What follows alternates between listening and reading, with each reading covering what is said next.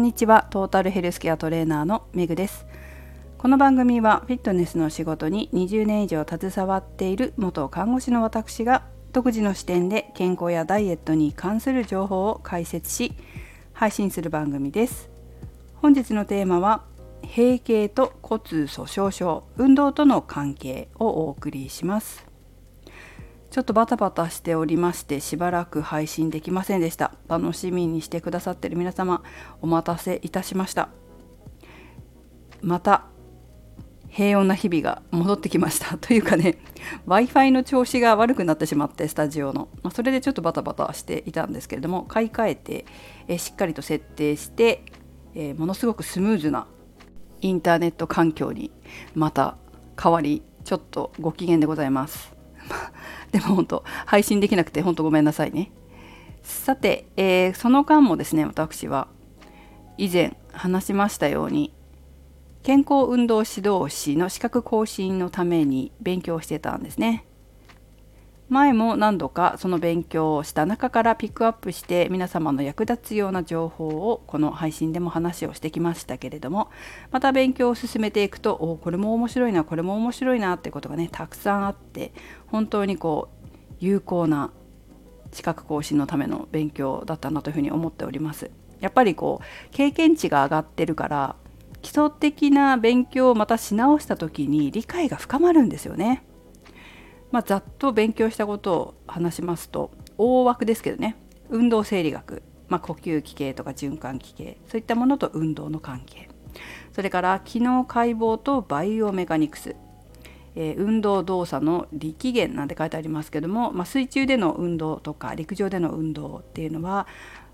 まあ、あのいろんな力学的な影響を受けますからそういったことを、えー、具体的に学ぶということをしました。それから健康づくり運動の理論ということで今日話すような女性の体力運動能力の特徴と運動とかあとは加齢に伴う体力の低下と運動とか青少年の成長発育と運動なんていう感じでこう格論みたいなのも勉強して非常に面白かったです。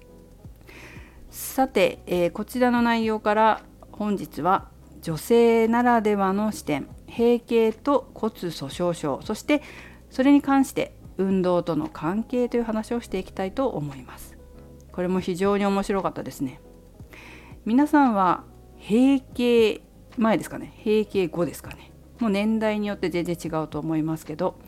閉経が近づいてくる40代ぐらいになってくるとなんとなく意識するようになるかもしれませんがまだ20代とか30代だとうんと他人の話なのかなというふうには思います。でも閉経というのは女性ホルモンがこうたくさん出ている体の人生理がある人たちにとっては必ず来るものですね。で閉経するといろんな体の変化は現れますがその一つに骨密度が低下していくというところもあります。それはホルモンバランスが変わることによって、え骨密度にも影響があるんですが要は骨密度がだんだん減ってくるということですね。骨密度が減ってくるとどうなるか分かりますかね？転んだ時骨折しやすくなるなんてことを聞いたことあるかもしれません。手首の骨折や足の骨の骨折こういったことで入院してしまう、まあ、入院することによって、まあ、リハビリとかまたねすぐにあると思いますが筋力が低下したりとか認知機能に障害をきたすなんていうこともよくあることです。で筋肉ってこう落ちちゃうと本当に取り戻すの大変なんですよ。特に年重ねてくると。これは私は実感しますよ。本当にこう老若男女運動指導してきましたから。でスポーツクラブに来るような人たちだけではなくお家自宅で、えー、運動が苦手で運動嫌いでそういった方にも運動して運動指導してきましたから本当にこう実感がこもっていることです。運動っていうのは本当にやらないと若い頃にはわからないけれども本当60歳ぐらいを過ぎたあたりから如実にその人の健康状態に影響を及ぼしてきます。まあ60かな50とかでもわかるよなって感じかな。40代だとまた分かりにくいかもしれないけどやはりこう年々年々その健康な人と、まあ、運動して健康な人と運動していない運動してこなかった人の体の差っていうのは本当に年を重ねるごとに大きくなっていくものです。まあ、その一つですねこの骨粗しょう症というのも運動と関わってくるわけです。と言いますのもこんなデータが示されておりました。え、過去5年の間週3回、まあ、週3日以上ですね定期的に運動してきた白人女性たちの頭骨腕の骨ですね腕の骨の骨密度はほとんど運動してこなかった女性たちより高く閉経後も骨密度の急激な減少が見られなかったつまり骨が丈夫だということです。でこの運動っていうのがやはりとても重要になってきまして運動を続けると骨密度っていうのは保つわけです。でしかもですねこれ閉経後に初めても保てるらしいんですよ。データの中にこんなものが載ってました。閉経後の女性にカルシウムとビタミン D を十分に摂取させた上でウォーキングジョギング階段上りの運動を週3日1日50から60分ややきついかきついと感じる運動強度で行わせた。12年後には明らかに骨密度が増加した。はい。12年後には明らかに骨密度が増加した。閉経後の女性でもです。ちゃんと栄養をとってですね。カルシウムとビタミンをとって。週3日1日50分から60分。このややきついっていうのがポイントですね。優しいではダメなんですよね。この骨密度にとってはね。ややきついという感じの運動がいいわけで。で、えー、そしたら12年後に骨密度が増加した。ところがですねこの先がありまして。運動をやめてしまうとカルシウムとビタミンを十分摂取していても1年後には元に戻ってしまった。つまり運動っていうのはとっても大事なわけです。栄養をとっても骨にとっては、まあ、大した差がなく運動することによって骨に良い影響を与えてくれる骨を作ってくれるっていうことですね、えー、この女性ホルモン特にエストロゲンの分泌状態や年齢さらには運動の内容によって効果の程度は異なるが一般的に衝撃荷重運動まあジャンプしたりそういうことですね。走ったりっていうことですね。こういう運動とか抵抗荷重運動筋トレですねこういう運動は骨密度に有効性があると考えられているということで骨粗しょう症の予防や治療に運動指導は不可欠不可欠であり運動介入により骨密度の上昇と骨折抑制をもたらすという結果が出ているというわけです。はい、体重とか負荷のかかる運動っていうのは骨粗しょう症を予防し転倒した時の骨折を予防してくれます。ただやめると元に戻るとねどんだけ栄養をとってても元に戻るわけです。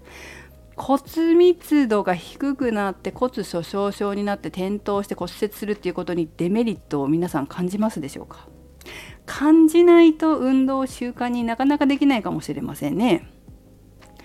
なんか体が弱くて周りの人に世話してもらえそうだとか優しくしてもらえるんじゃないかとか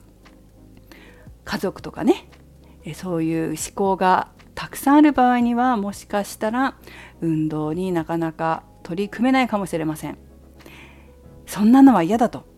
年を重ねても自立して健康で自分の足腰で歩いていたいと。そこにメリットを感じる方であれば運動習慣にできる可能性は大いにあります